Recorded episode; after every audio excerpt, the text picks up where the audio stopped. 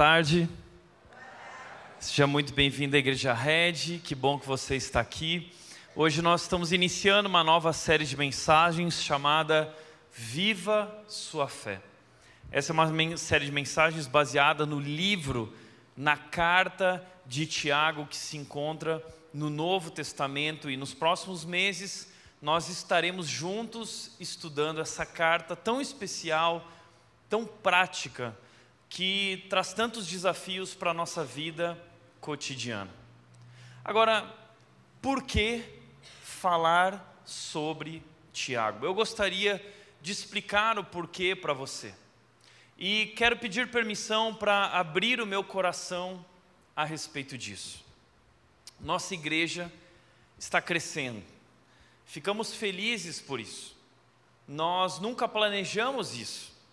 Começamos uma igreja numa garagem há cerca de 10 anos atrás e hoje já somos mais de 4 mil pessoas.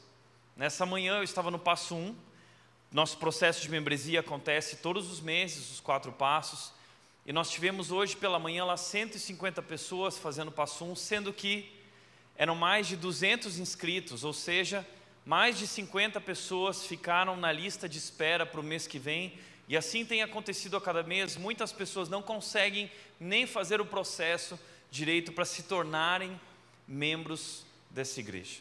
Uau! É, a Bíblia diz a respeito da igreja primitiva que ela crescia e que Deus acrescentava diariamente, era Deus quem dava o crescimento, e é nisso que nós cremos, Deus tem dado o crescimento.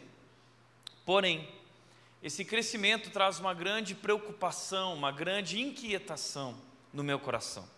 Uma grande responsabilidade. Será que de fato nós estamos falando sobre vidas sendo transformadas? Então eu gostaria de levantar algumas questões. Primeiro, nosso foco como igreja não é ser uma igreja moderna, mas ser uma igreja fundamentada na palavra de Deus.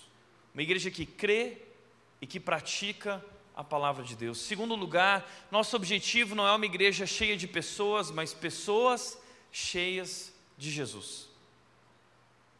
Nós não estamos aqui para fazer show, para fazer espetáculo, nós não estamos aqui ah, para criar entretenimento. O nosso negócio, a nossa missão é levar as pessoas a um relacionamento crescente com Jesus. E é isso que nós fazemos através de cada música, através de cada detalhe da nossa igreja. Esse é nosso objetivo. Em terceiro lugar, nossa missão não é fazer programações atraentes, mas produzir discípulos maduros. Essa é a nossa missão. Nós estamos aqui para produzir discípulos maduros. E essa tem sido a minha preocupação. Esse tem sido o assunto constante de nossas reuniões pastorais. Estamos produzindo discípulos maduros. As pessoas estão crescendo na sua fé estão se tornando mais parecidas com Jesus e cheias de Jesus. Eu lembro que na, no Natal, nós tínhamos esse lugar aqui lotado de pessoas, milhares de pessoas aqui.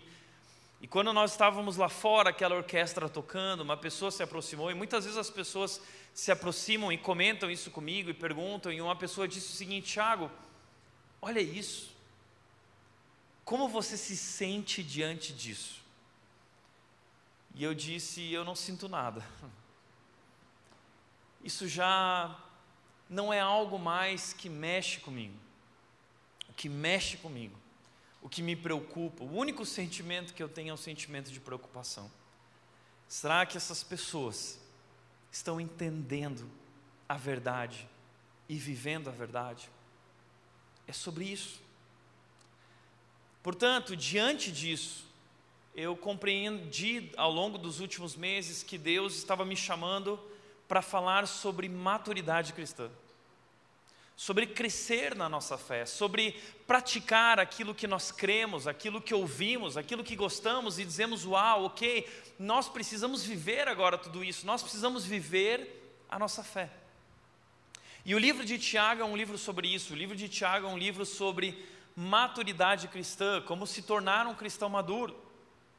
Então, deixa eu te fazer algumas considerações iniciais a respeito do livro, através do primeiro versículo de Tiago se apresentando e apresentando os destinatários e a razão de escrever essa carta. Em primeiro lugar, ele responde quem escreveu, eu, Tiago. A palavra aqui é Jacob. Na verdade, uh, no grego, é, é, é, no, na verdade no hebraico, né, o nome Tiago significa Jacó. Tá? E ele está dizendo que ele é Tiago, mas que Tiago? Tiago é o irmão de Jesus. É consenso entre os estudiosos que quem escreveu essa carta é o Tiago, irmão de Jesus. Não sei se você sabia disso, mas Jesus teve irmãos e irmãs mais novos. Jesus foi o primeiro filho de José e Maria.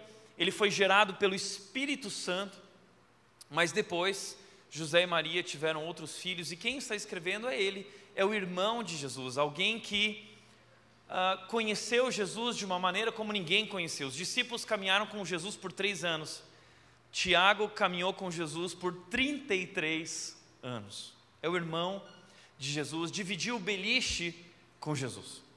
É um homem muito importante que vai falar para nós sobre como a vida de Jesus é prática para nós também.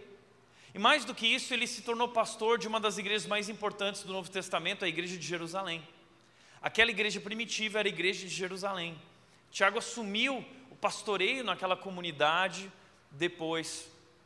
Então, ele é um pastor escrevendo um livro, escrevendo uma carta aos membros da sua igreja, que não, muitos deles já não estavam mais ali, mas haviam se espalhado. Para quem ele escreveu? Enviou essa carta às doze tribos, ou seja, são provavelmente judeus messiânicos, judeus que se converteram ao cristianismo, que se renderam a Cristo Jesus. E por que ele escreve para essas pessoas? Ele diz: esta carta às doze tribos espalhadas pelo mundo. Essas pessoas não estavam mais em Jerusalém, elas haviam fugido, elas haviam corrido dali, porque estavam vivendo tempos difíceis. E Tiago escreve essa carta para encorajá-los. O que eles estavam enfrentando? Em primeiro lugar, perseguição e morte. Provavelmente Tiago assistiu a cena de Estevão, o primeiro mártir da igreja. Estevão foi apedrejado por conta de sua fé em Cristo Jesus. E não foi apenas Tiago, muitos, não apenas Estevão, mas muitos outros cristãos passaram por isso. Porque os cristãos do primeiro século declaravam que Jesus era o Kyrios. Kyrios significa Senhor. E na verdade o, o título Quírios era o título usado para o imperador. Então, quando os cristãos começaram a chamar Jesus de Quírios, Senhor, o imperador ficou extremamente chateado e ele não queria perder o prestígio, o seu poder. Então, ele colocava por diversão os cristãos nas arenas e ele lhes pedia que eles negassem a sua fé. Quem é Quírios? O seu Jesus ou eu? Negue seu Jesus e declare que eu sou Quírio, senão os leões vão te devorar. E muitos cristãos foram devorados por leões, por tigres, e eles foram perseguidos durante esse período, e muitos deles decidiram fugir daquele lugar e se instalar em re regiões mais distantes. Eles também passaram por fome e opressão econômica, dificuldades financeiras. Eles passaram por dificuldade em aplicar a fé à vida cotidiana eles criam em Jesus, mas eles não sabiam exatamente como aplicar aquilo aos desafios da vida real. Além disso, eles tinham problemas sérios em seus relacionamentos, muitas crises nos relacionamentos e também eles tinham dúvidas na sua fé, ao ponto de pensar em desistir da vida cristã.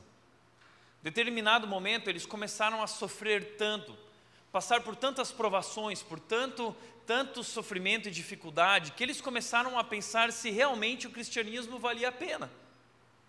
Talvez porque eles tinham uma ideia errada, como muitos de nós temos. Eles escolheram o cristianismo pensando que estavam escolhendo um caminho confortável, mas descobriram que o cristianismo era um caminho de cruz. Então eles pensaram em desistir e buscar outro caminho. E Tiago escreve essa carta para encorajá-los para permanecerem firmes na sua fé e aprenderem a enxergar a vida da perspectiva de Deus e aplicar a fé à sua vida. Tiago escreve essa carta para que eles possam amadurecer. Tiago vai trazer dicas práticas para que eles e para que cada um de nós possa se tornar um cristão maduro. O que é um cristão maduro? O cristão maduro é aquele que ouve e pratica. Tiago diz: não sejam apenas ouvintes, mas também praticantes da palavra. Isso é fé. Fé não é só aquilo que eu acredito, fé é aquilo que eu faço, é como eu me comporto. A fé é aquilo que eu acredito, alcança as minhas ações, as minhas atitudes, o meu comportamento. Tiago diz que quando a fé não alcança as minhas ações, quando a fé não alcança o meu comportamento, quando a fé não transforma a minha vida, ela é uma fé morta. Tiago diz que a fé sem obras é morta. Ou seja, se a fé não é acompanhada de uma transformação de vida, a fé é morta, não é uma fé verdadeira. Tiago vai descrever como é a fé verdadeira e como ela atua na nossa vida em diversas áreas, como a fé atua nas dificuldades, como a fé atua nas tentações, como a fé atua uh, quando nós passamos por conflitos nos relacionamentos, como a fé atua no nosso uso da língua, quando nós queremos falar aquilo que pensamos, como a fé atua diante de um planejamento de vida, como a fé atua diante da discriminação. Tiago vai descrever uma série de situações práticas da nossa vida hoje, e por isso esse livro é tão atual e tão relevante para o momento que nós estamos vivendo, nosso cristianismo contemporâneo, especialmente como igreja. E a primeira dica, nós vamos começar em Tiago capítulo 1, e a primeira dica que Tiago vai trazer a nós é: viva a sua fé diante das provações. Viva a sua fé diante das dificuldades, viva a sua fé diante das circunstâncias dos tempos difíceis, viva a sua fé diante das crises. E Tiago vai trazer três dicas práticas de como nós devemos encarar as provações, como nós devemos reagir as provações, o que fazer quando nós nos encontramos em um período de provação. A palavra provação é a palavra no grego peirasmos, que literalmente significa teste. E Tiago traz essa ideia de que quando passamos por dificuldades, nós estamos, na verdade, passando por testes. É como na escola.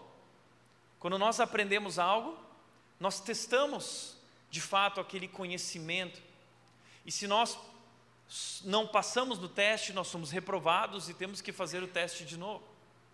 Assim também a vida cristã ela é feita de testes, onde Deus está testando nossa fé, onde Deus tem um propósito que Ele quer nos levar à maturidade, Ele quer nos tornar adultos. Por isso, Tiago vai trazer dicas de como reagir às provações, o que fazer diante de momentos difíceis. E a primeira dica de Tiago que nós podemos extrair de Tiago é: encontre Deus em sua provação. A provação é um momento em que a primeira coisa que nós precisamos fazer é encontrar Deus ali. Porque esse encontro com Deus faz toda a diferença em nossa vida e na maneira como nós lidamos com as dificuldades. Veja que no versículo 1 há algo que nós não falamos. Ele diz: Eu, Tiago, escravo de Deus e do Senhor Jesus Cristo. E isso é muito profundo. Entenda por quê. Tiago, apesar de ter se tornado grande líder da igreja de Jerusalém e ter escrito a primeira carta do Novo Testamento, saiba disso, isso é um outro detalhe. A gente pensa que os evangelhos foram escritos primeiro, depois Atos, depois os escritos paulinos, e Tiago está lá no final do Novo Testamento. A gente pensa que foi só no final, não, na verdade é o contrário. O Novo Testamento foi escrito, foi organizado é, cronologicamente, porém, em termos de data, o primeiro escrito que nós temos após a ressurreição de Jesus é o livro de Tiago. Foi o primeiro manual dos cristãos da igreja. É o primeiro documento que nós temos da igreja cristã é o livro de Tiago, por isso essa carta é tão especial. Agora, apesar de Tiago ter se tornado esse homem, esse grande pastor, um homem muito piedoso, ele não cria em Jesus antes da ressurreição. Sabia disso? Olha o que a Bíblia diz sobre Tiago. João 7,5 diz: Pois nem mesmo seus irmãos criam nele. João está dizendo que a família de Jesus, os irmãos de Jesus, não criam nele, naquilo que ele dizia, pois ele se dizia ser o próprio Deus. E os irmãos dele não criam nisso. Eles amavam a Jesus, mas eles não criam no que Jesus dizia a respeito de si mesmo. Isso gerou uma certa crise. Em um determinado momento, Marcos 3,21 descreve o seguinte: quando os familiares de Jesus souberam o que estava acontecendo, tentaram impedi-lo de continuar. O que estava acontecendo? Jesus começou seu ministério com os discípulos. Ele entrou em uma cidade, ele estava dentro de uma casa, expulsando demônios, curando pessoas, trabalhando sem parar. Diz a Bíblia que ele, os discípulos não tinham tempo nem para almoçar. Jesus estava trabalhando muito, ele iniciou seu ministério. Mas a, aquela grande multidão estava ali ao redor e isso repercutiu por outras cidades e chegou nos ouvidos de Maria, chegou nos ouvidos dos irmãos de Jesus, e eles decidiram ir até lá. E quando eles chegaram lá, eles falaram: Ele está fora de si. Maria e os irmãos de Jesus disseram: Jesus enlouqueceu. Já passou por isso? Sua família não acreditar em você? Jesus também passou por isso. Mas ele não foi abalado porque ele sabia quem ele era. E o texto continua dizendo, Marcos 3,31 diz: Então a mãe e os irmãos de Jesus foram vê-lo. Ficaram do lado de fora e mandaram alguém avisá-lo para sair e falar com ele: Chama Jesus aí, vem cá. Só que Jesus disse: Não vou. Porque, mas sua mãe e seus irmãos estão aí. Sabe o que Jesus respondeu? Minha mãe e meus irmãos são aqueles que fazem a vontade do meu Pai. Jesus sabia exatamente quem ele era e qual era o propósito de Deus para a sua vida. Mas isso mostra para nós que os irmãos de Jesus não criam em Jesus. Então, o que aconteceu na vida de Tiago para ele se tornar um grande homem de Deus e declarar que é escravo de Deus e servo do Quírios, Senhor Jesus Cristo? Sabe o que aconteceu? A ressurreição. Tiago estava diante de Jesus no momento da ressurreição. Nós sabemos que Maria estava lá. Jesus disse que ah, para João, ele disse: Cuida da minha mãe, agora ela é tua mãe. E provavelmente José já estava morto. É, e Tiago, provavelmente todos os irmãos de Jesus estavam assistindo aquilo. E a história da igreja conta que Tiago, após a crucificação, extremamente ah, chateado, extremamente ah, triste, ele começou um jejum de fome. Ele parou de comer. Graças a Deus, o jejum dele só durou três dias. Por quê? Depois da ressurreição, 1 Coríntios 15 diz: Mais tarde apareceu a Tiago e posteriormente a todos os apóstolos. Sabe o que significa isso? Depois da ressurreição, Jesus foi diretamente a quem? A Tiago. Jesus ressuscitou. E antes de encontrar os apóstolos, ele foi encontrar o seu irmão. Tiago era um homem muito piedoso. Tiago era um grande judeu, Tiago seguia a lei, Tiago era piedoso e uh, diz a história da igreja que ele tinha um apelido chamado joelho de camelo, porque ele passava muito tempo orando. Então Tiago, Jesus vai até Tiago.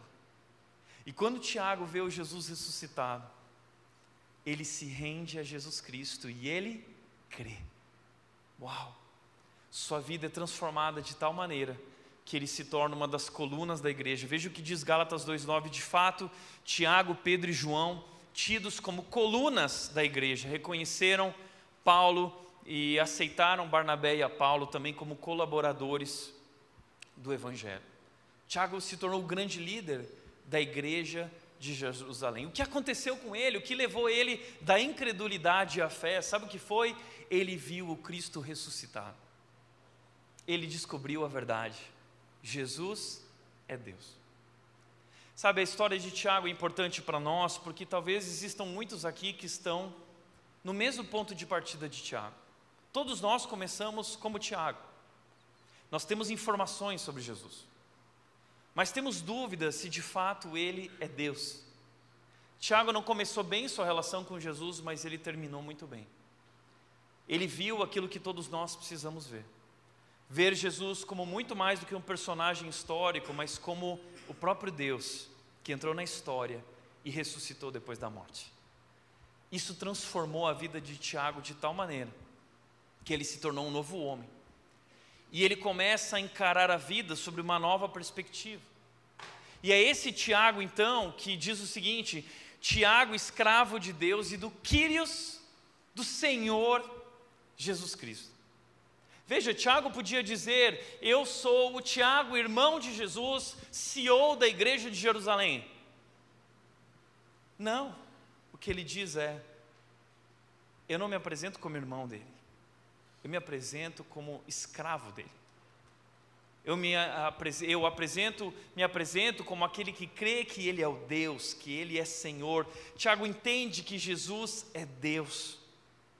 Enquanto na cultura grega e romana era costume você exibir títulos, conquistas, méritos, através da maneira como você se apresentava, Tiago se liberta de qualquer mérito e ele coloca a sua vida abaixo, ele diz: Eu sou escravo. A palavra aqui é dulos. Dulos para os romanos era um escravo. Aquele escravo que ficava lá debaixo do navio remando, sem enxergar o destino, ele diz: Eu sou dulos, do Quírios Jesus Cristo. Talvez você está passando por muitas dificuldades. Talvez você está sofrendo, talvez você está passando por um tempo como Tiago, de tristeza. O que mudou a vida de Tiago foi enxergar Jesus como ele é, foi reconhecer o próprio Deus. O primeiro passo para nós lidarmos bem com as provações é nos rendermos a Jesus Cristo e compreendermos que Ele é Quírios, que Ele é Senhor, que Ele é soberano, que Ele é o Deus que se revela na história e Ele tem o universo no controle na palma da sua mão. Esse é o primeiro ponto. Encontre Deus na sua aprovação. Segundo ponto, encontre alegria em sua aprovação. Ele continua dizendo: Meus irmãos, considerem motivo de grande alegria, quando, sempre que, passarem por qualquer tipo de provação. Isso é muito estranho, não? Considerem motivo de grande alegria quando vocês estiverem sofrendo. Isso é muito estranho. Porque quando nós estamos sofrendo, qual é a nossa reação, nossa atitude? É reclamar, é murmurar, é ficar chateado, é começar a questionar a Deus, é, é ficar deprimido, angustiado. Tiago está nos convidando a ter uma atitude, uma reação diferente, dizendo: tenham por motivo de grande alegria. Como assim? Como nós somos capazes de ter grande alegria quando nós estamos passando por períodos difíceis. Sabe como? Quando nós compreendemos o propósito por trás de tudo o que está acontecendo. E Tiago vai deixar claro qual é o propósito de Deus. E veja, é importante que a gente ouça o que Tiago está dizendo, porque quem está falando isso é alguém que morreu por causa de Jesus. Tiago foi apedrejado. A história da igreja, os estudiosos dizem que Tiago morreu apedrejado. Ele sabia, ele já tinha visto alguém ser apedrejado, Estevão. Mas assim como Estevão, ele estava disposto a sofrer por causa do nome de Jesus, porque ele sabia quem Jesus era. E é esse Tiago, morto por sua fé, que está dizendo a nós: tenham por motivo de grande alegria o passar por qualquer tipo de provação. Qualquer tipo. A palavra que qualquer tipo é a palavra poikilos no grego, que significa várias cores, significa multicolorido, porque na nossa vida existe esse mosaico de provações, dificuldades em todas as áreas da nossa vida, dificuldades globais, dificuldades nacionais, dificuldades pessoais, dificuldades emocionais, dificuldades espirituais, dificuldades físicas. Nós somos tomados por vários tipos de dificuldades. Algumas maiores, algumas menores. Algumas nos abalam menos, outras nos abalam mais. Mas todas elas devem ser encaradas da mesma maneira. O que Tiago está dizendo é que as provações chegam de diversas formas à nossa vida, mas com um único propósito: nos conduzir à maturidade. É interessante que a palavra poiquilos, qualquer tipo de provação, também é usada em outro momento por Paulo para falar sobre a graça de Deus. E ele diz caris poiquilos, que significa multiforme, multicolorida graça de Deus. Assim como as provações são multicoloridas, a graça de Deus também é multicolorida. O que isso significa? Que para cada tipo de provação, existe a graça de Deus suficiente para nos sustentar. A graça de Deus está conosco. Entenda isso. Jesus não prometeu uma vida fácil e confortável. Ele prometeu nos capacitar para enfrentar o que for. E prometeu que jamais nos abandonaria. Veja Pedro. Pedro estava de boa pescando na lagoa. Né? E aí Jesus chamou ele. Sabe o que aconteceu com Pedro? Pedro foi morto crucificado, de acordo com a história da igreja. Jesus não nos convida para uma vida boa. Jesus não está nos convidando para a lagoa. Jesus está nos convidando para enfrentar tempestades e tempos difíceis, mas a promessa dele é que ele estará conosco e que há um propósito para o nosso sofrimento. Portanto, entenda que as provações são variadas, todos os tipos, elas são inevitáveis. Às vezes a gente está passando por um momento bom, de bonança, a gente fica até com medo, não é? Ai, está tudo tão bom que daqui a pouco vai acontecer alguma coisa. Não pode ser. Não é? Mas de fato, posso te falar uma coisa? Vai acontecer mesmo, tá? Prepare-se. As provações são inevitáveis. As provações são passageiras. A boa notícia é que elas passam. Algumas são mais longas, outras mais curtas, mas todas elas passam. E nós temos a promessa de Deus de que um dia nós viveremos em um mundo criado por Ele, uma nova criação, onde não haverá mais dor, não haverá mais morte, não haverão mais lágrimas. Ele fará tudo novo, toda dor vai passar. Toda dor vai passar. As provações passam. Agora, as provações têm um propósito. Elas são pedagógicas. São instrumentos de Deus para nos fazer acordar, despertar e crescer e amadurecer. Portanto, entendo que Hernandes Dias Lopes disse: vida cristã não é uma redoma de vidro, uma estufa espiritual, uma colônia de férias, antes é um campo de batalha. A vida cristã é um campo de batalha bem-vindo à guerra. Então, talvez você confundiu isso. Você achou que estava entrando num, num mundo que seria um mar de rosas, mas entenda uma coisa: o fato de sermos amados por Deus não nos isenta do sofrimento. O fato de sermos chamados filhos de Deus não nos blinda das dificuldades.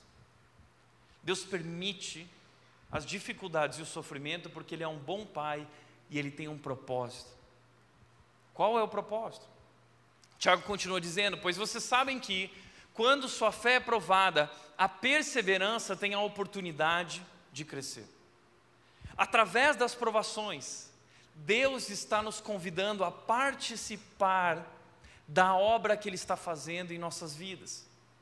A nossa participação é essa perseverança alegre. A palavra perseverança aqui significa, é a palavra uh, uh, poi menos, que significa persistir com paciência e constância. É persistir com paciência e constância, é uma persistência ativa e não passiva. Então, a paciência passiva é quando você está no consultório médico esperando para ser chamado. Não é esse tipo de paciência e persistência. É, na verdade, uma persistência ativa, proativa, onde a ideia é que um peso está sendo colocado sobre nós, a ideia é uma pressão, estamos sendo pressionados de todos os lados, de todas as formas, estamos sendo pressionados, mas a palavra aqui, perseverança, significa suportar a pressão, lutar contra a pressão, persistir contra a pressão, e quanto mais nós persistimos contra a pressão, mais nós crescemos. Por isso, como diz Victor Frankl, não está em nossas mãos decidir se vamos ou não sofrer, as provações são inevitáveis, mas está em nossas mãos escolher como vamos enfrentar o sofrimento. Existem duas maneiras de enfrentar o sofrimento. Uma é fugir, é desistir. A outra é perseverar. Nós estamos sendo chamados a perseverar. Entenda isso. Não fuja da sua dor. Nós temos esse hábito de fugir de tudo aquilo que dói. Nós queremos evitar a dor, nós queremos negar a dor e as dificuldades, buscar um caminho mais fácil. Tiago está dizendo: não busque o caminho mais fácil, não fuja da sua dor. Ao invés de fugir da dor, corra para o Senhor, aquele que pode curar as tuas feridas. Ele cura feridas, ele trata as feridas. E ele entende que muitas dessas feridas são importantes para a nossa maturidade, para o nosso crescimento espiritual. Então não fuja, não desista. E ele continua dizendo: é necessário que ela cresça, é, é necessário que a perseverança cresça. A palavra perseverança é essa ideia de obediência. Ao invés de eu fazer o que eu quero, eu vou fazer o que Deus quer. Eu vou fazer a vontade de Deus, eu vou obedecer a Deus. Então, o que ele está dizendo é que é necessário que ela cresça, pois quando estiver plenamente desenvolvida, o que isso significa? Se eu cumprir os ciclos na minha vida, se eu não pular as etapas, se eu não queimar as etapas por conta do sofrimento e da pressão, se eu não desistir, o que vai acontecer? Vocês serão maduros e completos, sem que nada lhes falte. A palavra maduros aqui significa perfeito. Vocês serão perfeitos. A palavra também significa adultos, ou seja, nós nos tornaremos adultos. Sabe o que isso significa? Nós somos crianças na fé. Alguns são bebês na fé. Nós somos imaturos. E o grande projeto de Deus na nossa vida é nos tornar maduros, completos, perfeitos, adultos. Porque pessoas imaturas jamais serão felizes. Uma criança mimada jamais será um adulto feliz, e um cristão mimado, em si mesmado, jamais será um cristão feliz. Deus sabe disso.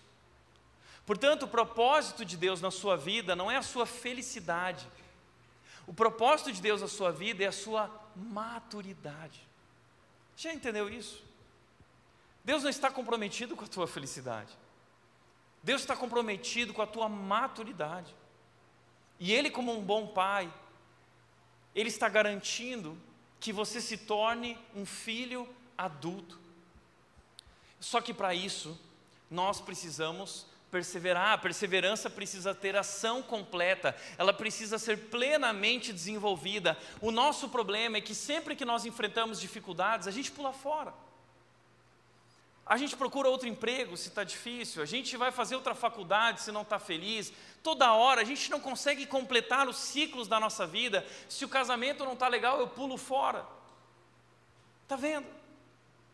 Mas a perseverança é diante da pressão, eu continuar obedecendo a Deus. E essa é a equação da maturidade cristã. Você quer amadurecer? Tiago está escancarando para nós a verdade, a equação da maturidade. Qual é a equação? Provação mas perseverança alegre é igual a maturidade. Você quer amadurecer? Você quer se tornar aquela pessoa que Deus planeja que você se torne? Você quer se tornar parecido com Jesus? Essa é a equação. Provações, mais perseverança completa, plenamente desenvolvida, é igual a maturidade. Romanos 8, 28 diz: E sabemos que Deus faz todas as coisas cooperarem para o bem, daqueles que o amam e que são chamados de acordo com o seu propósito. Por que eu estou citando esse texto? Porque Muitas vezes nós usamos isso. Não, Tiago, mas como assim você está dizendo que Deus não está preocupado com a minha felicidade? Olha o que diz Romanos 8, 28. Esse é um daqueles versículos gostosinhos que todo mundo conhece, né? Inclusive, ah, pessoas que não são cristãs usam esse texto. Existe uma série no Netflix chamada Manifesto, e o avião lá é o avião 828, porque se refere a Romanos 8, 28. E o tempo todo na série eles ficam falando assim: todas as coisas cooperam para o bem daqueles que amam a Deus, todas as coisas cooperam para o bem daqueles que amam a Deus. Ou seja, não é uma série cristã, mas eles estão usando esse texto como um jargão, como uma promessa, mas usando da maneira errada. Então, por favor, não vai chegar em casa agora, ah, vou assistir manifesto, porque o Tiago vai ler a Bíblia, tá? Vai ler a Bíblia. Porque eu não assisti também, me falaram, tá? Okay? Mas o texto diz, ah, esse, esse versículo, eu lembro que lá em casa tinha uma caixinha de promessas. Só versículos gostosinhos, tá? Só os versículos gostosinhos. E aí eu ia lá, todo dia de manhã, ai, que gostoso. Porque os versículos inconvenientes que confrontam, a gente evita, né? E a caixinha de versículo gostosinho estava lá, pegava, e esse era um dos meus preferidos, né? Como aquele também, entrega teu caminho ao Senhor, confia nele, e ele agirá. Agrada-te do Senhor e Ele satisfará os desejos do teu coração. A gente gosta quando Deus faz o que a gente quer, não é? E a gente leva essa mentalidade para esse texto. Por isso a gente interpreta esse texto de maneira errada. Primeira coisa que nós precisamos entender sobre esse texto é que ele está dizendo que todas as coisas cooperam para o bem daqueles que amam a Deus. Não é para todos, é somente para aqueles que amam a Deus. E Jesus define o que é amar a Deus. Amar a Deus é obedecer a Deus. Jesus diz: aquele que me ama é aquele que obedece os meus mandamentos. Ou seja, se você não está preocupado na tua vida em obedecer a que Jesus diz, você não ama Jesus. Você não entra na classificação desse texto. Você está fora desse texto. Esse texto está falando daqueles que amam a Jesus e querem obedecer a Jesus, querem fazer a vontade de Jesus. Se você não quer fazer a vontade de Jesus, as coisas não cooperam para o seu bem. Punk, não é? Mas é a verdade. É para aqueles que amam e que foram chamados de acordo com o seu propósito. Agora, a segunda coisa que a gente precisa corrigir na leitura desse texto é o que é o bem. Porque a gente acha que a, todas as coisas cooperam para o seu bem, o meu bem, não é para o meu bem. É para o bem, não de acordo com a minha perspectiva, que eu acho que é o bem. Porque nós achamos, nós temos essa mentalidade do Deus Xuxa, né? Tudo que eu quiser, o cara lá de cima vai me dar. Então tudo coopera para o meu bem. Não. O que é o bem nesse texto? Se o bem nesse texto é uma questão financeira, e nós estamos passando por um período de provação financeira, então Deus falhou. Se o bem aqui é você estar bem de saúde, e você está passando por uma enfermidade, então Deus falhou. Se o bem aqui é alguém que está sofrendo no leito do hospital e acaba morrendo, como meu pai, alguns anos atrás, ele fez aniversário aí essa semana, mas meu pai faleceu há três anos atrás e ele estava no leito do hospital, eu vi ele, e eu orei para Deus curá-lo. Minha mãe orou, nós oramos juntos, eu, meu irmão, minha mãe, nós oramos juntos. Deus cura o nosso pai. Se o bem é Deus curar alguém que está enfermo, se essa pessoa morre, então Deus falhou. Então esse texto não está falando sobre esse bem. O que esse texto está falando, ele define qual é o bem. Sabe qual é o bem? O bem é te fazer semelhante a Jesus. Esse é o bem.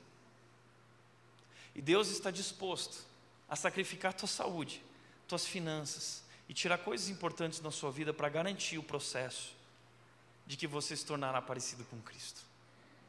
Deus está prometido, comprometido com a sua maturidade. Esse é o bem. Por isso o versículo 29 continua dizendo que aqueles que foram chamados, foram chamados para esse único propósito, fazerem parte de uma grande família onde cada um será parecido com Cristo. Cristo é o irmão mais velho. Nós somos como Tiago agora, somos irmãos de Jesus Cristo e nós chamamos a Cristo de Quírios, de Senhor, e o projeto de Deus é nos fazer parecidos com Cristo. Esse é o projeto de Deus. E o que Deus está fazendo por através de todas as provações é forjar o caráter de Cristo em nós. Então, quando você estiver passando por uma dificuldade, talvez você fale assim: Eu não entendo o que está acontecendo. Tiago está dizendo: Entenda, o propósito maior de Deus é transformar a tua vida. Então, isso não significa negar a realidade externa, mas significa que há uma realidade interna maior, que é mais importante, e é isso que vale. Por isso, Paulo disse: exteriormente estamos sendo desgastados, mas interiormente estamos sendo renovados. É isso que está acontecendo. Deus está operando essa transformação em nossas vidas, e a promessa de Deus em Filipenses 1,6 é: aquele que começou a boa obra vai completá-la até o dia de Cristo Jesus. Nós estamos vivendo o processo, e esse processo é difícil, mas nós podemos ter alegria no processo se nós compreendemos o propósito. Então mantenha os olhos fixos no propósito. Nós vamos nos tornar parecidos com Jesus, é uma promessa. Nós, Deus fará isso. E Ele nos convida a participar, a cooperar desse propósito, dessa transformação com alegria. Portanto, a nossa alegria não está nas provações. A nossa alegria, a nossa grande alegria está no propósito. Então, o segredo para viver o propósito de Deus, sabe qual é? Perseverar com alegria nas provações é o segredo para viver o propósito de Deus. A gente sempre fala isso, eu quero viver o propósito de Deus. Eu quero viver a vontade de Deus para a minha vida. Perseverar com alegria nas provações é o segredo para você viver o propósito de Deus. É interessante que Deus é como um pai. Bom pai não é aquele que coloca o filho dentro de uma bolha. O bom pai é aquele que desenvolve a maturidade no seu filho. Portanto, Deus está permitindo isso para desenvolver essa maturidade. E quando a Mel nasceu, eu e a Nath, desde o começo, eu tenho pensado nisso, como nós queremos ser bons pais. E nós tomamos uma decisão logo no começo com relação a Mel. Algumas escolhas que nós faremos não serão talvez as escolhas mais confortáveis para ela, mas sem dúvida serão as escolhas melhores para ela, que lhe tornarão uma criança segura, feliz e com limites. Eu lembro que através das decisões que nós tomamos no começo, de acordar ela em alguns horários, porque ela tinha uma rotina fixa que ela precisava aprender e praticar, nós colocamos ela para chorar e foi uma semana difícil, onde eu e a Nath nos abraçamos enquanto nossa filha chorava no berço. Não foram escolhas fáceis, mas foram escolhas estudadas, de bons pais. Eu lembro de uma pessoa que mandou uma mensagem dizendo o seguinte: a Mel não precisa passar por isso. Mas graças a Deus, hoje nós colhemos frutos maravilhosos, incríveis, que eu tenho até vergonha de contar, e não conta porque vale a pena, porque vale a pena nós entendermos que o nosso bom Pai é assim. Ele não está só preocupado com o nosso conforto, ele está preocupado em nos tornar adultos maduros. Então, nós somos chamados a encontrar alegria em nossas provações. Portanto, Lembre, entenda que Deus usa as provações para revelar o nosso verdadeiro eu, mostrar quem nós somos, mostrar nossas falhas, escancarar ídolos em nosso coração, coisas que nós valorizamos na nossa vida acima de Deus, coisas com as quais nós construímos uma relação que deveria ser a nossa relação com Deus.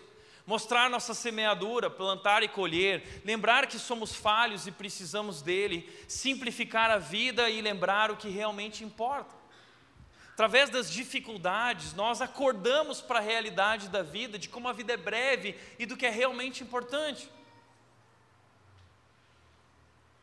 Eu nunca esqueço isso. Meu pai, eu já contei aqui, deixou grandes lições a respeito disso. Nós não tínhamos uma casa maravilhosa, eu não tinha tudo o que eu queria, muito pelo contrário. As atitudes, as decisões do meu pai com relação à vida, através de tudo que ele foi aprendendo, falaram muito ao meu coração. Eu já contei a história de quando meu pai recebeu aquela grande herança e ao invés de comprar um carro novo, porque eu tinha vergonha na escola, na quarta série, todo mundo dos pais chegavam de ômega suprema, né? De Monza. Aí chegava o cadete, né? E eu olhava, meus amigos tudo entrando, ah, o carro do meu pai. Então, meu pai chegava de Corcel 2 velho. E eu entrava correndo, eu era uma criança é, imatura. E eu lembro que meu pai pegou todo aquele dinheiro e gastou num curso de seminário que transformou a vida dele da minha família, as coisas que realmente importam. Isso simplifica a nossa vida. Essa é a grande lição que meu pai deixou na minha vida, uma vida que é, do que realmente é importante. Eu lembro que tem uma história da vida dos meus pais que aconteceu, acho que dois anos antes do meu pai falecer, cerca de cinco anos atrás. Dois ladrões entraram na casa do meu pai e da minha mãe. Meus pais estavam lá, os ladrões entraram, deixaram eles no sofá, pediram para eles ficar quietos. E os ladrões começaram a procurar coisas na casa e de repente o ladrão ficou profundamente chateado. O ladrão virou para o outro ladrão e falou assim, na frente dos meus pais: Vamos embora que esses dois aqui são mais pobres que a gente. Que na casa do meu pai não tinha nada assim de. Meu pai aí aproveitou para fazer uma zoeira com o ladrão. Ele tinha uma TV de tubo. Cinco anos atrás a TV de tubo estava lá. E aí meu pai falou assim: levem a televisão, façam esse favor para nós se vocês aguentarem carregar. O ladrão ficou bem chateado. O problema é que nós vamos nos apegando às coisas da vida, conquistando com muito esforço e ficando cada vez mais apegados. Então surgem provações que mostram para nós que tudo aquilo é palha, tudo aquilo não vale de nada.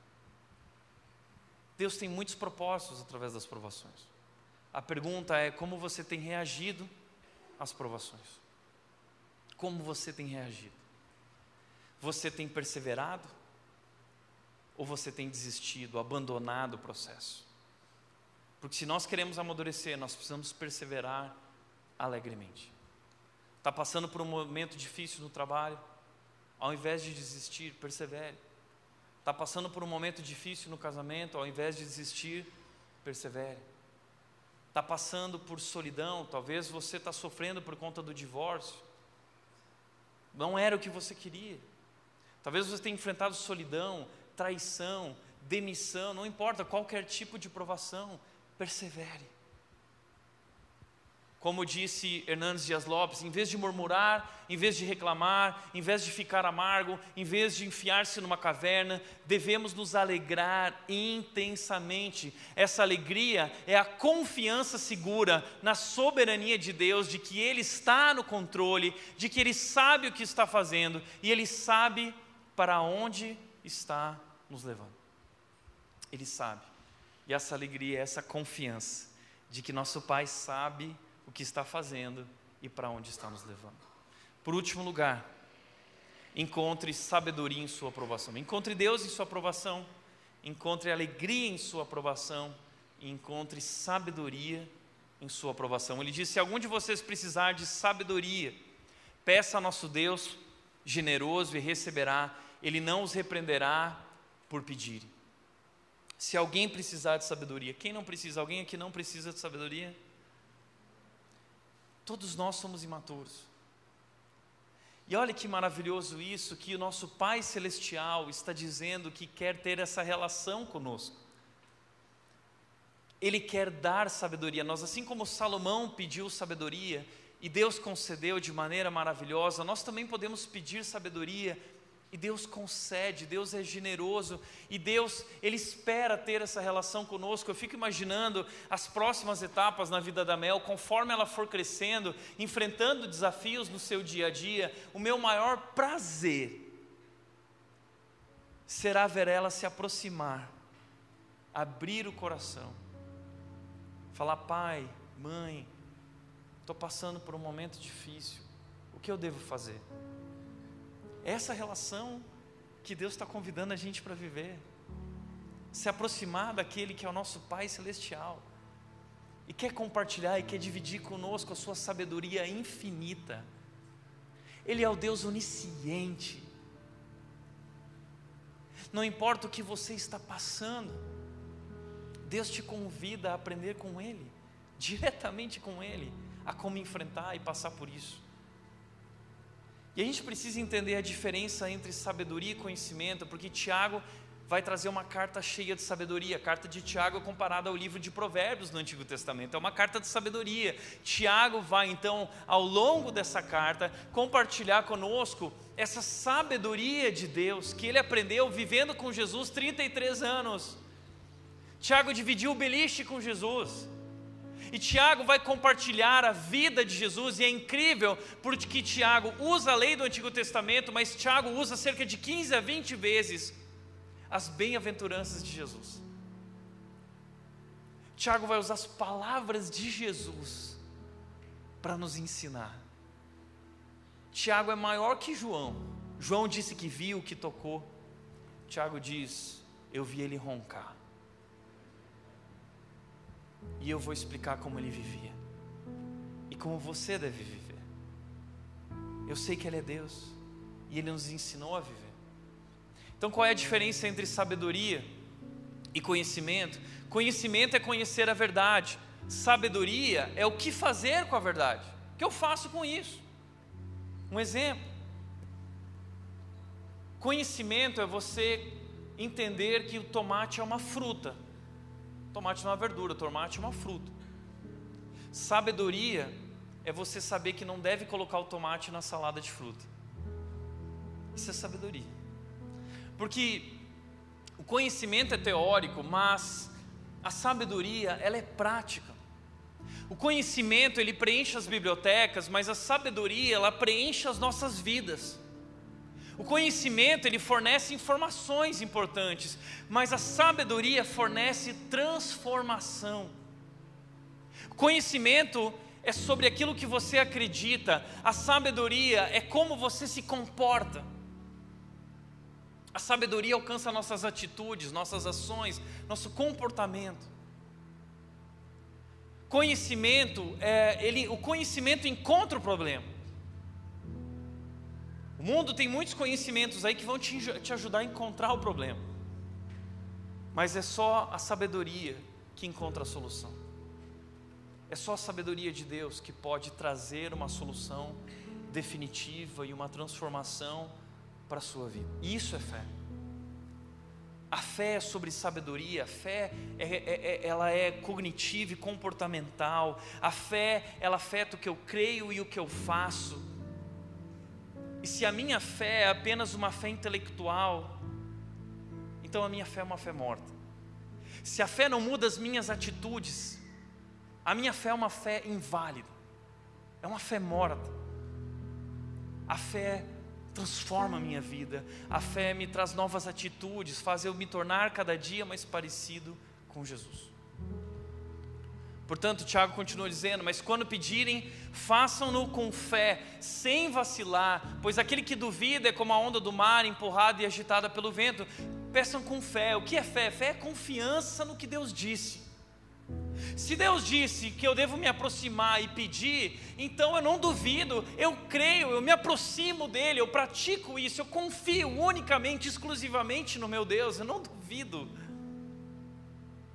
Peça com fé, sem vacilar, pois aquele que duvida é como a onda do mar.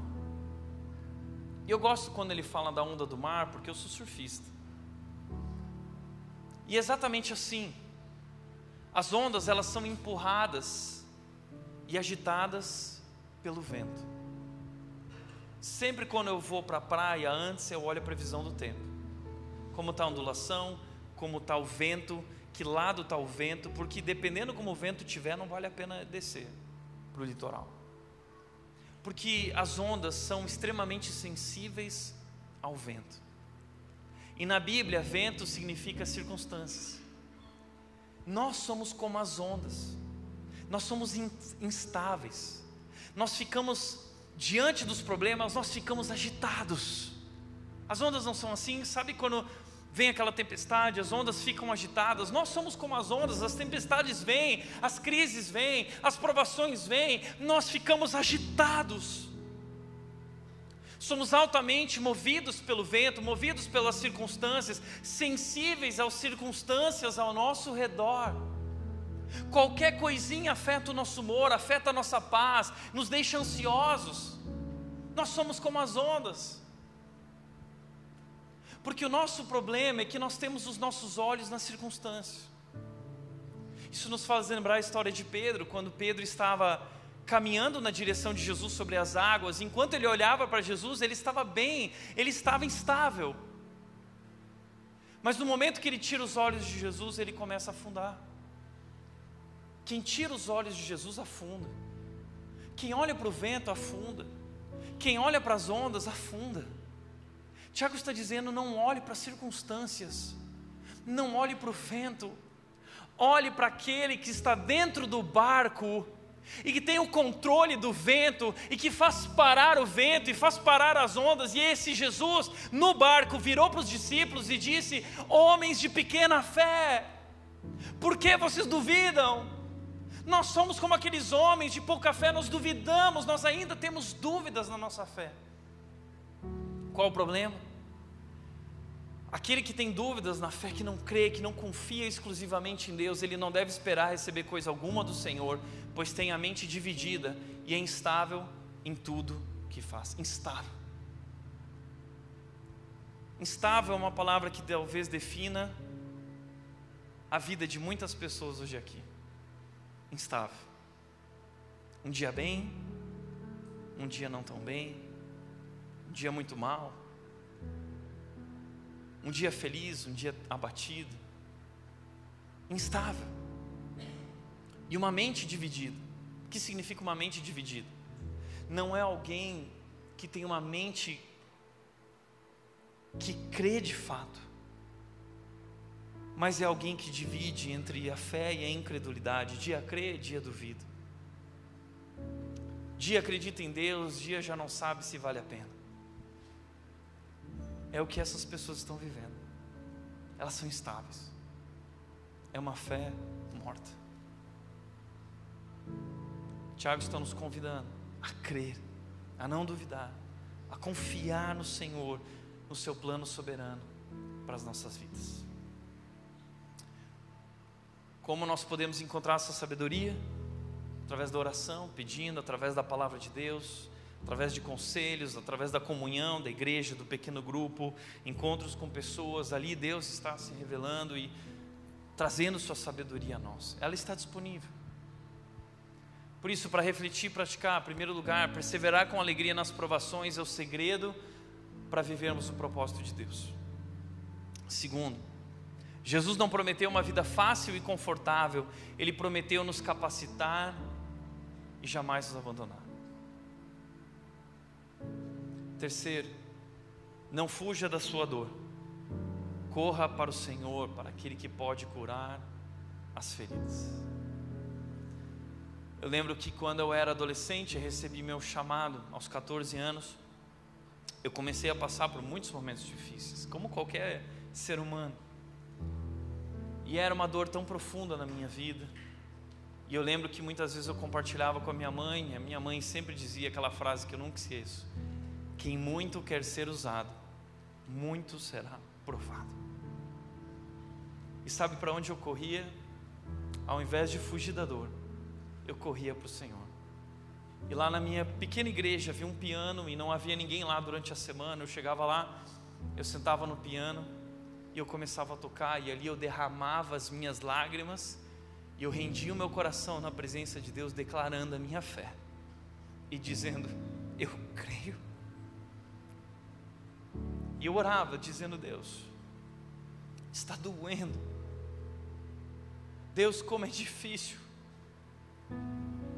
Mas eu creio no teu plano, na tua obra em nossas vidas. E eu cantava uma música que sempre foi a minha preferida, e toda vez que a igreja canta, eu me emociono muito, porque eu cantava em adoração a Deus aquela música que diz: Grande é o Senhor, grande é o Quírios, o Senhor, Ele é grande.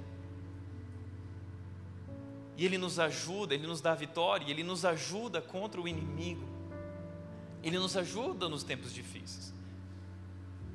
Por isso nos prostramos diante dEle, nos rendemos a Ele. E a música diz: Queremos o Teu nome engrandecer e agradecer-te, nos alegrar, agradecer-te por tua obra em nossas vidas. Nós confiamos em teu infinito amor, nós confiamos, não temos dúvidas do teu amor, nós confiamos que o teu infinito amor está agindo em nossas vidas, nos conduzindo na direção dos seus planos e propósitos, pois só tu és o Deus sobre toda a terra e todo o céu. Se você crê nisso, eu quero te convidar a encerrar essa noite fazendo essa oração. Fica de pé.